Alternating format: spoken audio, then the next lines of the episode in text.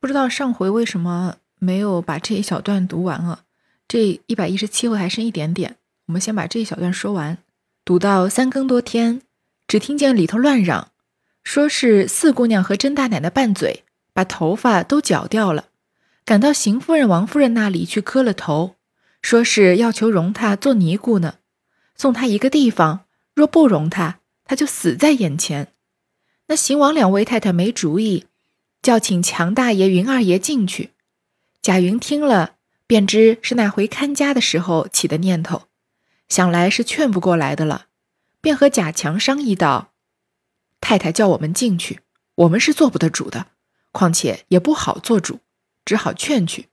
若劝不住，只好由他们吧。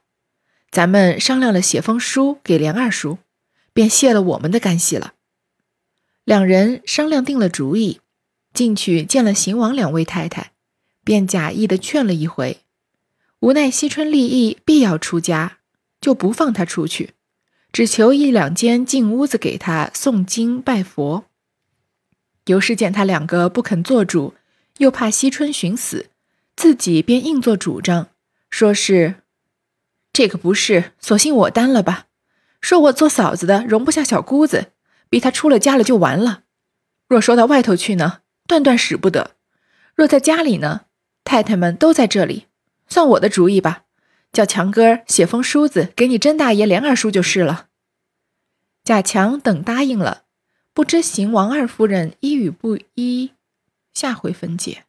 就在三更多天的时候呢，发现惜春在和尤氏吵架，这么晚吵架，肯定是有到寻死觅活的程度了。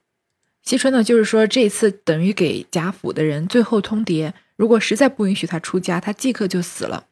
最后尤氏只好做了一个决定，就说干脆就让他出家吧。要是说出去呢，就说是我做嫂子的容不下他，所以他被我逼的出家了。写信啊，通知给贾珍，因为是他的惜春的亲哥哥嘛，还有这个贾琏，因为现在是贾府做主的人，就去报给邢夫人和王夫人了。好，我们继续来看第一百一十八回，既危贤救兄妻弱女。经谜语，妻妾捡吃人。话说邢王二夫人听尤氏一段话，明知也难挽回。王夫人只得说道：“姑娘要行善，这也是前生的宿根，我们也实在拦不住。只是咱们这样人家的姑娘出了家，不成了事体。如今你嫂子说了准你修行，也是好处，却有一句话要说。”那头发可以不剃的，只要自己的心真，拿在头发上头呢。你想，妙玉也是带发修行的，不知她怎样凡心一动，才闹到那个份儿。姑娘执意如此，我们就把姑娘住的房子便算了姑娘的进士，所有服侍姑娘的人也得叫他们来问。她若愿意跟的，就讲不得说亲配人；若不愿意跟的，另打主意。惜春听了，收了泪，拜谢了邢王二夫人、李纨、尤氏等。王夫人说了，便问彩萍等谁愿跟姑娘修行。彩萍等回道：“太太们派谁就是谁。”王夫人知道不愿意，正在想人，袭人立在宝玉身后，想来宝玉必要大哭，防着他的旧病。岂知宝玉叹道：“，真真难得。”袭人心里更自伤悲，宝钗虽不言语，遇事试探，见是执迷不醒，只得暗中落泪。王夫人才要叫了众丫头来问，忽见紫娟走上前去，在王夫人面前跪下，回道：“刚才太太问跟四姑娘的姐姐，太太看着怎么样？”王夫人道：“这个如何强派的人的？”谁愿意，他自然就说出来了。紫娟道：“姑娘修行，自然姑娘愿意，并不是别的姐姐们的意思。我有句话问太太，我也并不是拆开姐姐们，个人有个人的心。我服侍林姑娘一场，林姑娘待我也是太太们知道的，实在恩重如山，无以可报。她死了，我恨不得跟了她去，但是她不是这里的人，我又受主子家的恩典，难以从死。”如今四姑娘既要修行，我就求太太们将我派了跟着姑娘，服侍姑娘一辈子，不知太太们准不准？若准了，就是我的造化了。邢王二夫人尚未答言，只见宝玉听到那里，想起黛玉，一阵心酸，眼泪早下来了。众人才要问他时，他又哈哈的大笑，走上来道：“我不该说的，这紫圈蒙太太派给我屋里，我才敢说，求太太准了他吧，全了他的好心。”王夫人道：“你头里姊妹出了嫁，还哭得死去活来，如今看见四妹妹要出家，不但不劝，倒说好事。你如今到底怎么个意思？我索性不明白了。”宝玉道：“四妹妹修行是已经准的了，四妹妹也是一定主意了。若是真的，我有一句话告诉太太；若是不定的，我就不敢混说了。”惜春道：“二哥哥说话也好笑，一个人主意不定，便扭得过太太们来了。我也是像紫娟的话，容我呢是我的造化，不容我呢，还有一个死呢，那怕什么？二哥哥既有话，只管说。”宝玉道：“我这也不算什么泄露了，这也是一定的。我念一首诗给你们听听吧。”众人道。人家苦得很的时候，你倒来作诗，偶人。宝玉道：“不是作诗，我到一个地方看来的，你们听听吧。”众人道：“使得，你就念念，别顺着嘴儿胡诌。”宝玉也不分辨，便说道：“堪春堪破三春景不长，缁衣整改昔年妆，可怜后绣户侯门女。”独卧青灯古佛旁。李纨、宝钗听了，诧异道：“不好了，这人入了迷了。”王夫人听了这话，点头叹息，便问宝玉：“你到底是哪里看来的？”宝玉不便说出来，回道：“太太也不必问，我自有见的地方。”王夫人回过味来，细细一想，便更哭起来道。你说前儿是玩话，怎么忽然有这首诗？罢了，我知道了。你们叫我怎么样呢？我也没有法儿了，也只得由着你们去吧。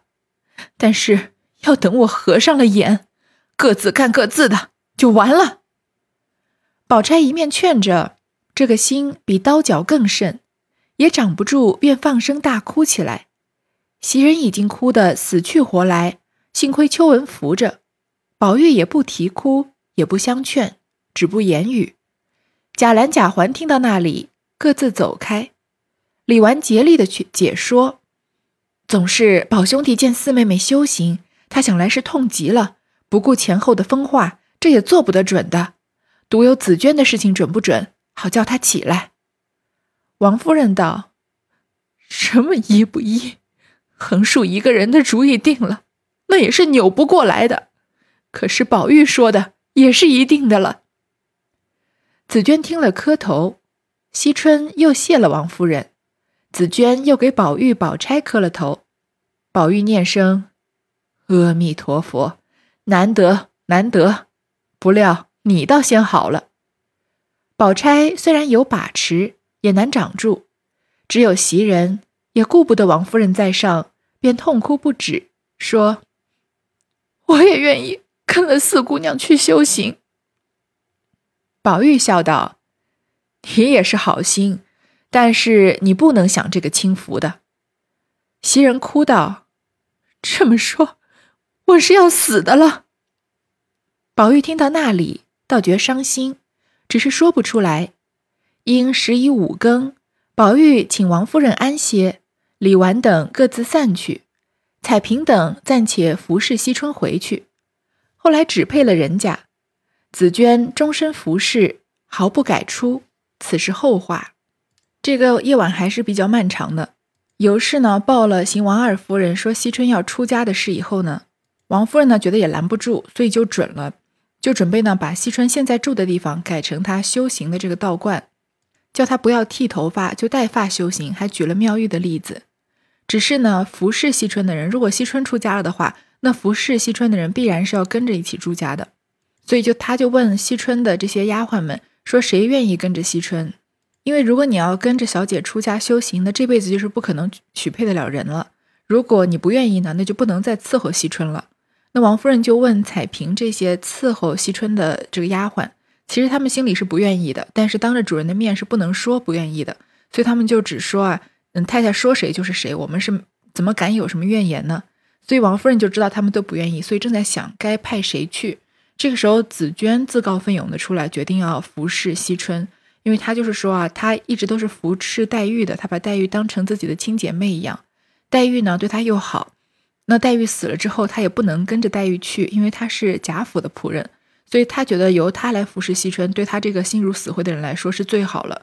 虽然他现在表面上是在宝玉房里面伺候宝钗，还有和跟这个呃袭人一起的，但是他觉得他能够陪着惜春一辈子出家，然后不再许人家。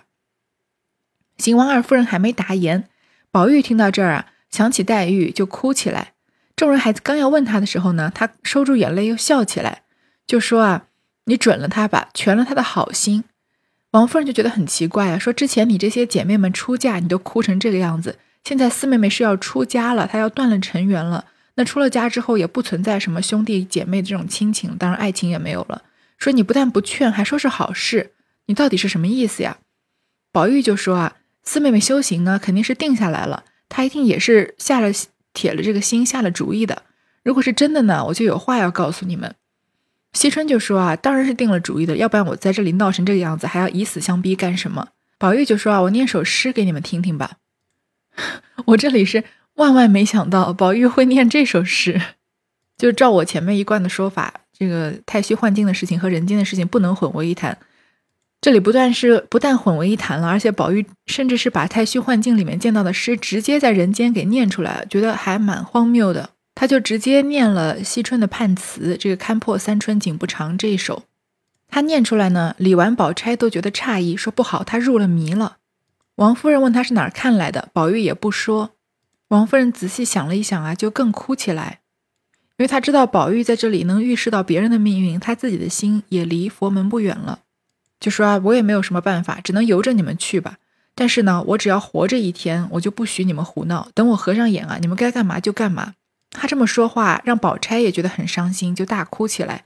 袭人早就哭得死去活来了，但是宝玉呢，他既不哭，也不劝，也不言语。而贾环和贾兰听到这里啊，只是转身走开。这还是比较符合，因为贾兰他本来就是一个很冷漠的人，而贾环一向跟宝玉关系不好嘛。只有李纨在这里劝，在帮贾宝玉找理由，说他肯定是在说一些疯话呢。只是啊，你准不准紫娟的这个意思，你还得给个话，你好让他起来，因为他还跪在那儿。那王夫人自然是准的，紫娟呢就给王夫人磕头，又给宝玉和宝钗磕了头，因为宝玉和宝钗毕竟是他们的主人嘛。然后宝玉就说啊，难得难得，不料你倒先好了。他不说你先出家了，他说你先好了，所以他认为出家是一件再好不过的事情。所以他一说这个话，宝钗也忍不住，面上露出哀伤之色。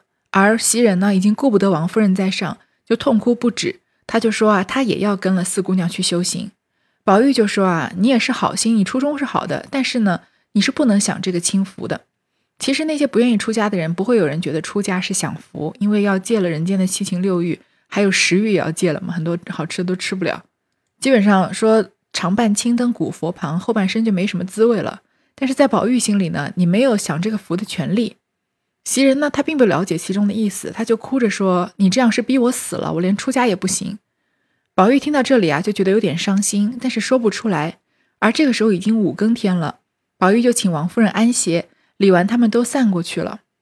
呃，服侍了惜春的人呢，后来给他们各自配了人家，而紫娟呢，就终身服侍惜春，毫不改出，没有改变自己的初心啊，这就是后话了。且言贾政扶了贾母灵柩一路南行，因遇着班师的兵将船只过境，河道拥挤，不能速行。再到实在心焦，幸喜遇见了海疆的官员，闻得镇海统治庆招回京，想来探春一定回家，略略解些烦心，只打听不出启程的日期，心里又烦躁，想到盘费算来不敷，不得已写书一封，差人到赖尚荣任上借银五百，叫人沿途迎上来应需用。那人去了几日，贾政的船才行得十数里。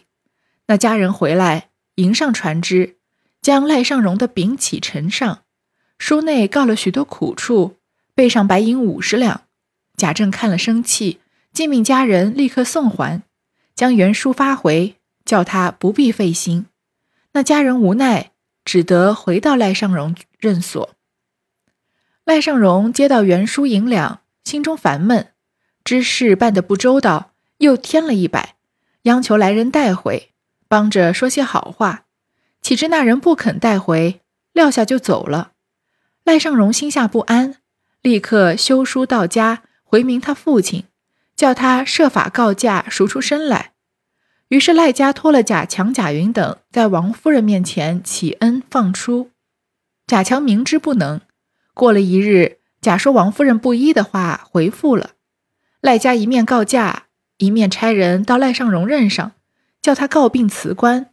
王夫人并不知道。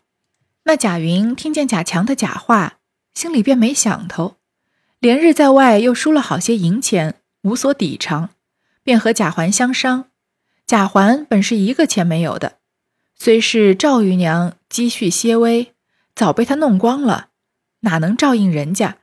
便想起凤姐待他刻薄，要趁贾琏不在家，要摆布巧姐出气，遂把这个当叫贾云来上，故意的埋怨贾云道：“你们年纪又大，放着弄银钱的事又不敢办，倒和我没有钱的人相商。”贾云道：“三叔，你这话说的倒好笑，咱们一块玩一块闹，哪里有赢钱的事？”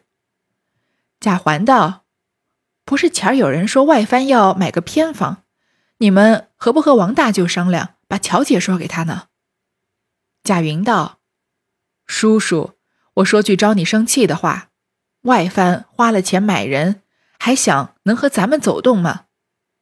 贾环在贾云耳边说了些话，贾云虽然点头，知道贾环是小孩子的话，也不当事。恰好王仁走来说道：“你们两个商量些什么？”瞒着我吗？贾云便将贾环的话附耳低言的说了。王仁拍手道：“这倒是一种好事儿，又有银子，只怕你们不能。若你们敢办，我是亲舅舅，做得主的。只要环老三在大太太跟前那么一说，我找邢大舅再一说，太太们问起来，你们齐大伙说好就是了。”贾环等商议定了，王仁便去找邢大舅。贾云便去回邢王二夫人，说的锦上添花。王夫人听了，虽然入耳，只是不信。邢夫人听得邢大舅知道，心里愿意，便打发人找了邢大舅来问他。那邢大舅已经听了王仁的话，又可分肥，便在邢夫人跟前说道：“若说这位郡王是极有体面的，若应了这门亲事，虽说是不是正配。”保管一过了门，姐夫的官早复了，这里的声势又好了。邢夫人本是没主意的人，被傻大舅一番假话哄得心动，请了王仁来一问，说得更热闹。于是邢夫人倒叫人出去追着贾云去说，王仁即刻找了人去到外藩公馆说了。那外藩不知底细，便要打发人来相看。贾云又钻了相看的人，说明。原是瞒着何宅的，只说是王府相亲。等到成了，他祖母做主，亲舅舅的宝山是不怕的。那相看的人应了，贾云便送信与邢夫人，便回了王夫人。那李纨、宝钗等不知缘故，只道是件好事，也都欢喜。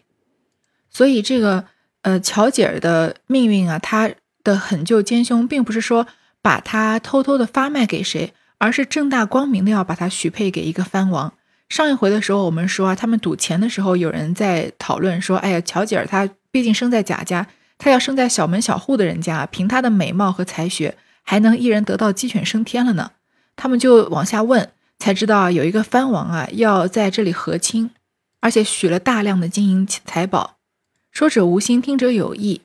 贾环就在旁边撺掇着，让贾云去促成这件事情。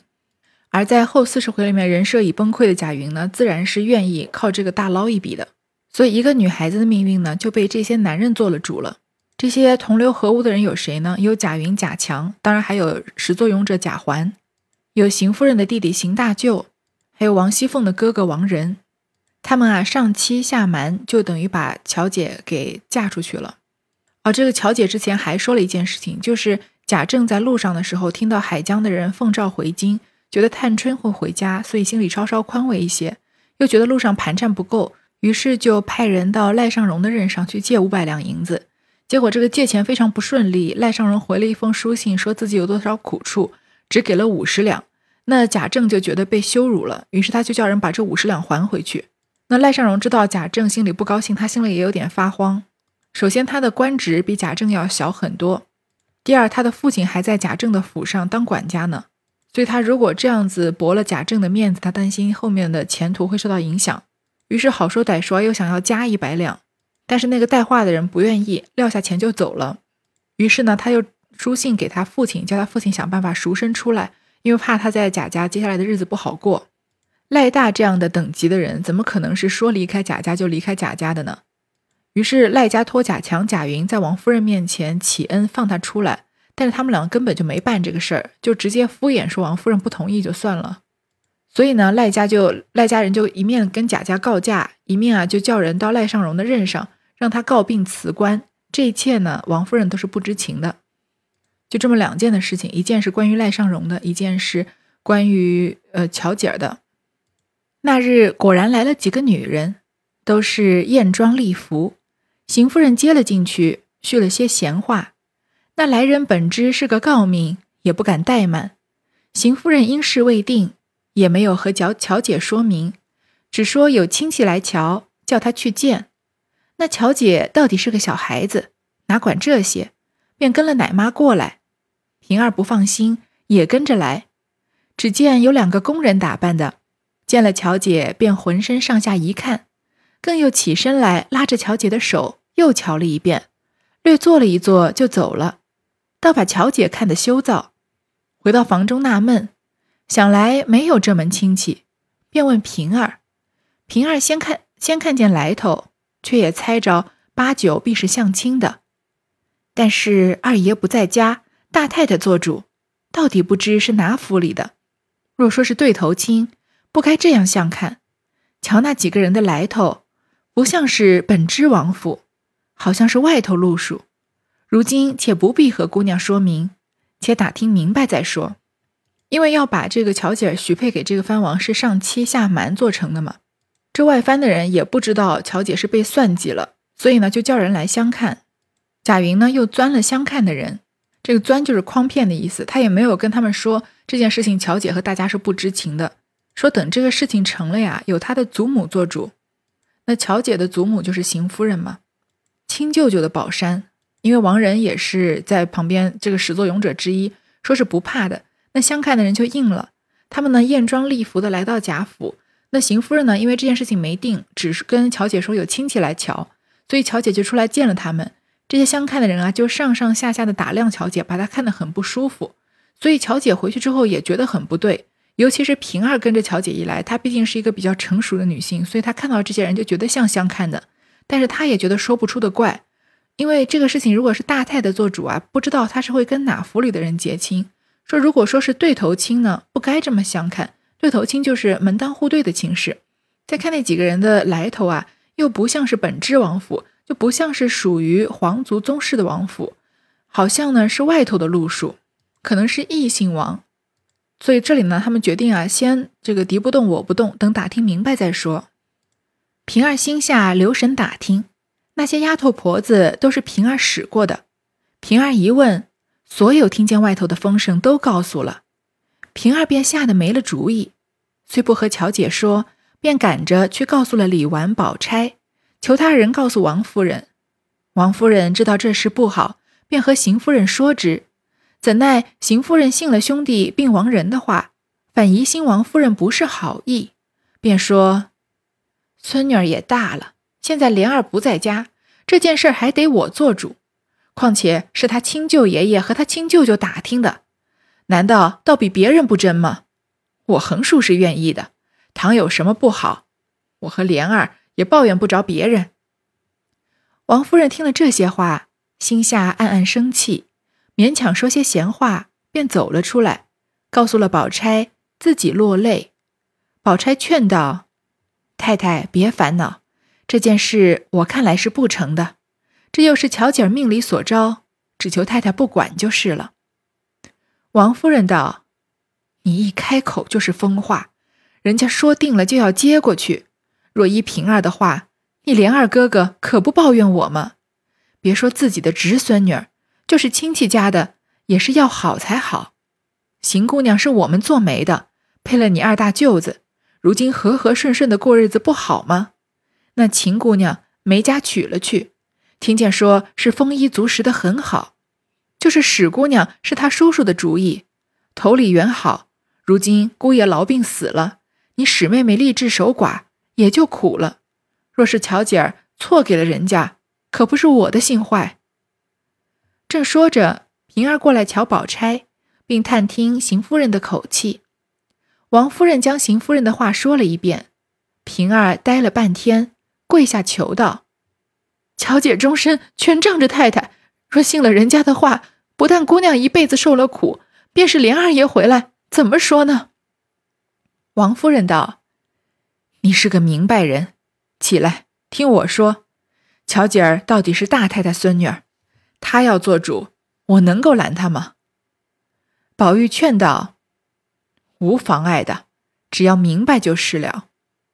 平儿生怕宝玉疯癫嚷出来，也并不言语，回了王夫人，径自去了。那下一步呢？平儿就是要好好的打听，到底这些人给乔姐安排的是什么样的一个亲事。那之前很多丫头婆子啊，都是平儿使过的，因为平儿之前是王熙凤的丫鬟，他什么样的人没有接触过？这贾府一半的人，应该说基本上全部的人都是要听平儿的号令的。因为王熙凤就是贾府真正掌权的人嘛，所以平儿这么一问啊，这些听到外头的风声全部都告诉平儿了，所以他也就知道这些人是想要把乔姐嫁给这个外姓的藩王，而且肯定不是娶过去做原配的。那平儿就被吓得没了主意。这个事情呢，不能先跟乔姐说，因为她毕竟还是个小孩子，她能有什么主意呢？就跑去告诉了李纨和宝钗，求他们告诉王夫人。王夫人呢，就去劝邢夫人。但是呢，邢夫人一副就是不受劝的样子，因为这是她自己家里的事情，她要嫁掉的是她的外孙女儿，应该是亲孙女儿，对，亲孙女儿，所以她做主是很自然的事情。而且这个事情啊，是她的亲舅爷爷和她亲舅舅打听的，就是邢大舅嘛，他自己的亲哥哥和这个王仁是乔姐的新舅亲舅舅，说难道能不信他们俩的，能信别人的话吗？所以他就说我是愿意的，有什么不好啊，我们也不会来抱怨你。意思就是你也别来管我的事。王夫人听了呢，心里就很生气，出来告诉宝钗，自己就哭了起来。那宝钗一向是旁观者清，就劝王夫人也不要管。王夫人这里啊，难得的反驳了宝钗，说你一开口就是疯话。如果真的把乔姐就这么样嫁走了，趁贾琏不在的时候，那回来之后贾琏不会怪我吗？不要说啊，乔姐是我的亲侄孙女儿，就算是亲戚家的人啊，也不能看她这样往火坑里跳。于是就举了几个例子，说邢姑娘，你看我们做媒配了你二大舅子，就是说这个邢岫烟嫁给了呃薛科，如今和和顺顺的日子过得很好。